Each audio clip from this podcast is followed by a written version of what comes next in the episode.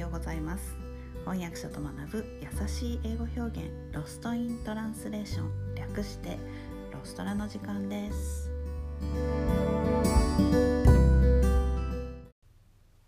はい今日から11月ですね。えー、今日のレッスンは、えー、明日の約束予定通りで大丈夫？と英語で聞きたい時の表現をご紹介します。えちょっと前に誰かと約束をしていよいよ前日になりました。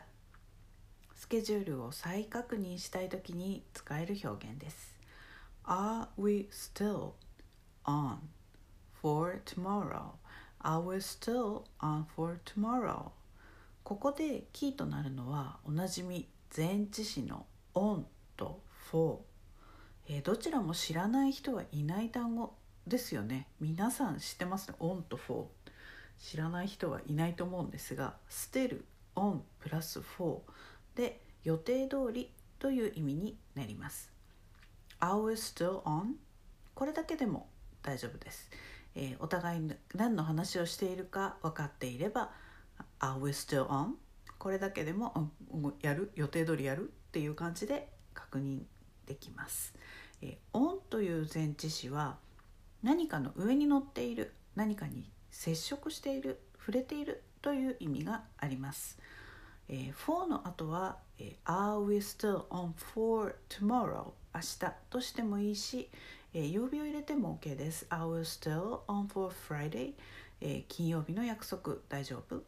こんな感じで使います、えー、ネイティブ同士の会話ではかなり高頻度で使われる自然な英語表現です。ぜひ使ってみてください。今日のレッスンはここまでです。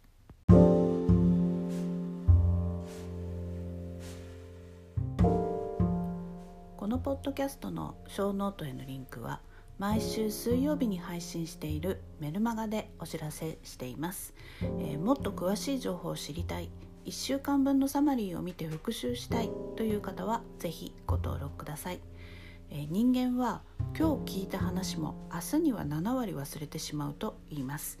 是非サマリーを見ながら復習してみてください。メルマガではレッスンの情報などもお届けしています。